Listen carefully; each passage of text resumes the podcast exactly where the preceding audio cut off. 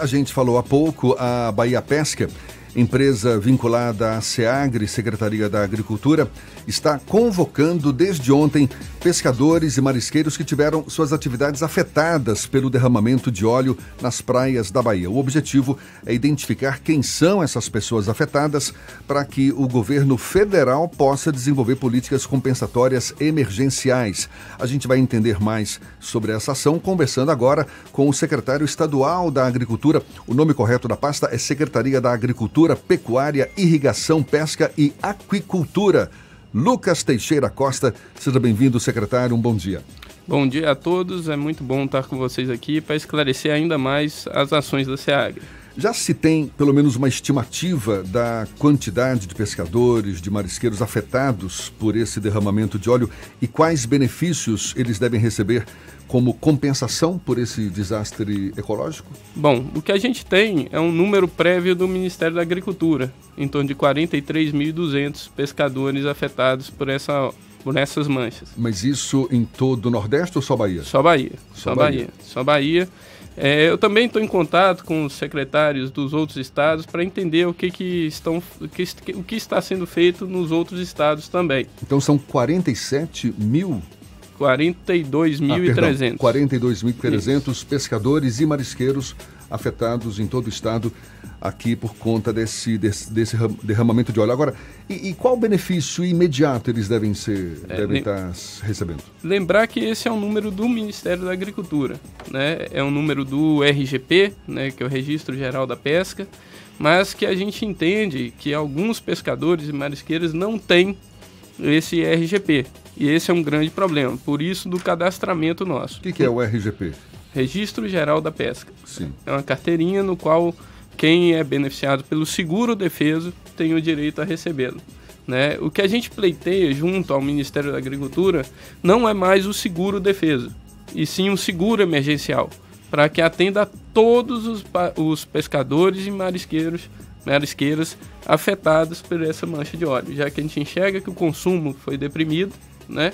Já que isso tem um receio com relação a, ao consumo. Né? Ontem a gente acompanhou na feira de São Joaquim a, a situação do, do, da venda de pescado re, reduzindo bastante, com históricos até de, de perda de peixes já coletados, perda de mariscos, e a gente entende que isso tem que ser um pleito junto ao lembrar sempre que praia e mar é uma função do governo federal, né? A gente aqui do governo do estado de forma proativa está fazendo esse cadastro, alinhado inclusive com o próprio ministério, para que este use esse cadastro para pagamento desse benefício. Isso é importante relatar. A gente teve reunião já com o Ministério da Agricultura. A metodologia de trabalho desse cadastro está sendo enviada para o Ministério para que seja criticada, inclusive por eles, né, para que a gente consiga essa consonância junto SEAGRE Ministério da Agricultura. Pescadores e, marisqueiros certamente devem estar se perguntando quando é que chega esse benefício. Já tem uma estimativa? Vamos lá. É, o que foi passado para a gente é que o Ministério da Agricultura irá pagar para todos os beneficiários do RGP até a primeira quinzena de novembro. E lembrar que isso é uma tarefa do Ministério da Agricultura. E mas para a gente apenas isso não resolve já que existem várias outras pessoas que não, tão, não estão cadastradas no Registro Geral da Pesca. E como é que se resolve isso? Aí é, isso, a iniciativa, a proatividade do Estado, já fazendo o cadastro de todos os pescadores e marisqueiros Esse afetados. cadastro começou ontem na Feira de São Joaquim, me parece, não é? Para pescadores e marisqueiros de Salvador e se estende também para pescadores e marisqueiros de municípios do litoral de outros municípios do litoral que também foram afetados? Na verdade, a gente começou desde a semana passada, no Conde, né? onde foi primeiro afetado pelas manchas de óleo.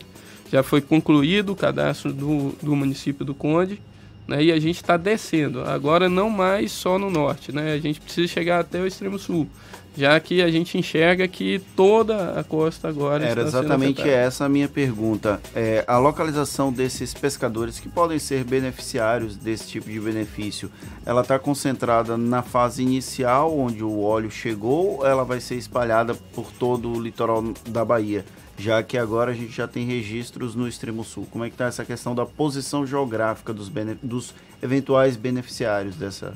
Exatamente. Até agradeço a pergunta. É importante informar que a gente precisa cadastrar todos os pescadores afetados direta e indiretamente, já que o consumo está abalado com relação aos pescados. Então, a, a, o cadastro ele se estende pela costa inteira da Bahia. Né? A gente está descendo, a gente está com a força-tarefa muito importante, bombeiros envolvidos, a equipe da SEAGRE, Bahia Pesca e a partir de hoje a ADAB, inclusive, de, é, destinou algumas pessoas para nos ajudar nesse cadastro. É um trabalho muito intenso que a gente está indo direto às colônias para que a metodologia seja cada vez mais coesa que a gente consiga conhecer realmente quem são esses pescadores e marisqueiras afetados por essas manchas de óleo. A SEAGRE tem, de alguma forma, acompanhado a parte do consumo, se é vetado o consumo desses animais, se é liberado, como é que está esse processo desse acompanhamento, já que uma das obrigações da SEAGRE também envolve a pesca? Não, eu agradeço mais uma vez por essa pergunta, porque a gente precisa conversar sobre consumo com a população. O que a gente enxerga é que existem poucos indícios de contaminação dos pescados, né, dos peixes. São pescados mais ao fundo, então existem poucos relatos, a gente não identificou ainda nenhum tipo de contaminação né, pelo, pelo óleo. De antemão, a Bahia Pesca já está fazendo coleta de pescado. Provavelmente essa semana a gente já tem uma análise do, do pescado coletado no Conde, que foi o primeiro local que as manchas chegaram.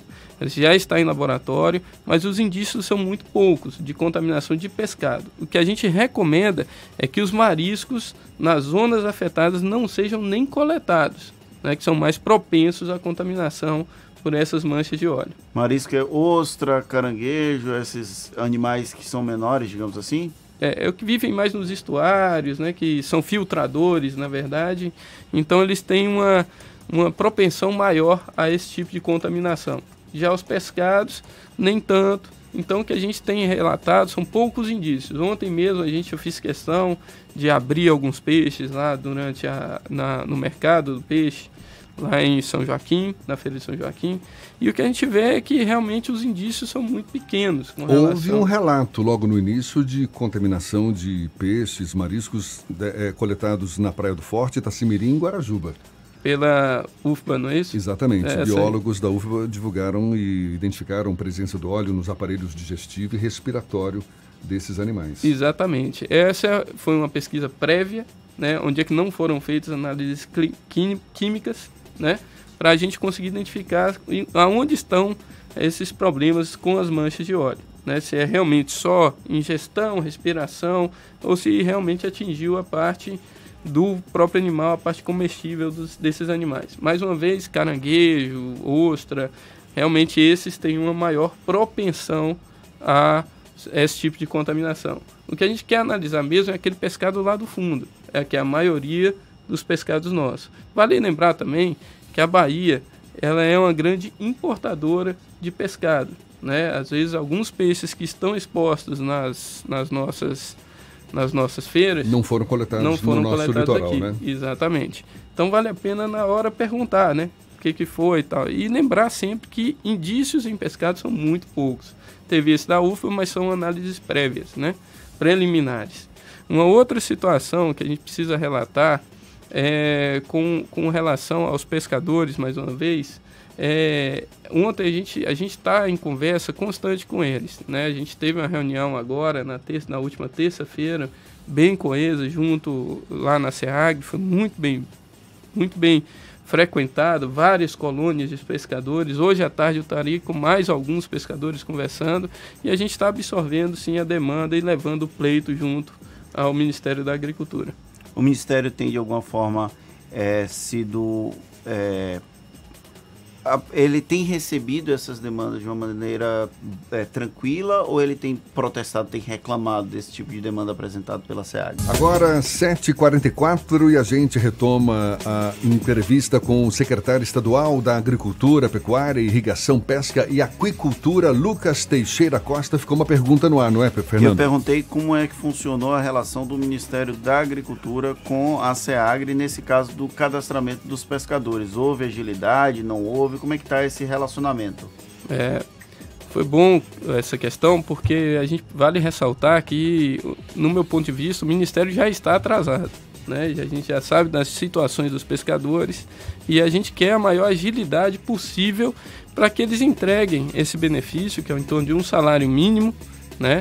o mais breve, já que a gente está vendo que a situação dos pescadores só se agrava né? Eles precisam pagar contas, precisam se alimentar. O senhor está e... se referindo ao seguro defeso? Não, vamos, vamos esquecer a questão de seguro defeso, para mim foi um grande erro, equívoco. Porque eles também reclamam, né, do, do atraso no pagamento do seguro defeso. Exatamente, é um outro problema que o Ministério da Agricultura tem que enfrentar isso, né? Mas agora, eu não gosto muito de falar sobre seguro defeso nesse momento, porque o seguro defeso aqui na Bahia só contempla três categorias ter três categorias: lagosta, camarão e robalo. Não vai resolver muita coisa. Então o que a gente quer é o seguro emergencial e que esse seja pago o mais rápido possível. Como eles já têm um cadastro RGP, que paguem pelo menos para essas pessoas. No meu ponto de vista, já está atrasado. Já deveriam estar sendo pago. Isso teria é uma medida emergencial, tem que entender que isso é uma emergência e que temos, temos pescadores já passando muito aperto com relação à falta de recursos. O senhor falou que existe uma expectativa de que seja pago até o dia 15 de novembro. Isso é uma promessa deles, né? Com relação... 15 de novembro, inclusive, é um feriado, né? Então eu acho que teria que ser até o dia 14, que no dia 15 vai ser difícil alguém conseguir receber é, alguma coisa ainda, no sistema bancário. Ainda tem isso. E, e, o prazo de cadastramento desses profissionais? Vai é, até quando?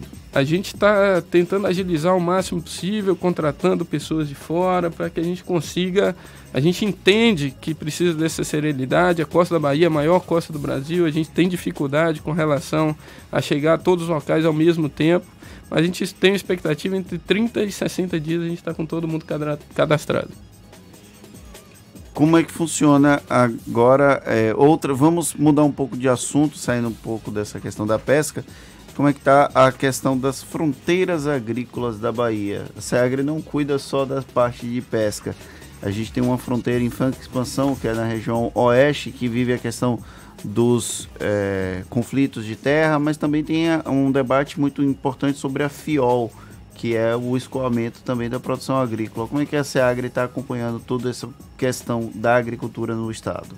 Poxa, é, a gente fica muito admirado quando a gente roda essa Bahia e vê a dimensão que a gente tem e as oportunidades e aptidões agrícolas que a gente possui aqui dentro da Bahia. Com certeza o Oeste é a grande fronteira agrícola nossa. Estamos em contato com os quatro municípios que desculpa, os quatro estados que pertencem ao Matopiba, Maranhão, Piauí, Tocantins e Bahia. Na próxima semana já estou indo ao encontro deles lá em, em no Maranhão né? E vale ressaltar o empenho que a gente está tendo nessa união entre fronteiras, essa sendo Matopiba a maior fronteira agrícola nacional. Né? E a gente sabe disso, a gente sabe a capacidade de expansão que a gente tem, temos problemas de infraestrutura, é fato, né? mas que o governo do estado está correndo muito atrás, que isso seja é, amenizado o mais breve possível, trabalhando muito forte com o nosso secretário Marcos Cavalcante da CEINFRA. Secretário Lucas Teixeira Costa, secretário estadual da Agricultura, conversando conosco aqui no Isso é Bahia. Muito obrigado pelos seus esclarecimentos e um bom dia. Muito obrigado a todos. Eu agradeço a oportunidade de estar divulgando as ações da SEAGRE. É importante ressaltar que hoje estaremos novamente na, na Feira de São Joaquim, né, no Mercado do Peixe, no, na Ribeira, lá no Terminal Pesqueiro e Entre Rios. Né? E peço a todos os presidentes das colônias e associações que nos ajudem, né, que, que a gente consiga cadastrar todos os pescadores e marisqueiras do nosso, da nossa Bahia. Tá certo, muito obrigado mais uma vez. Agora, 7h48 na tarde FM.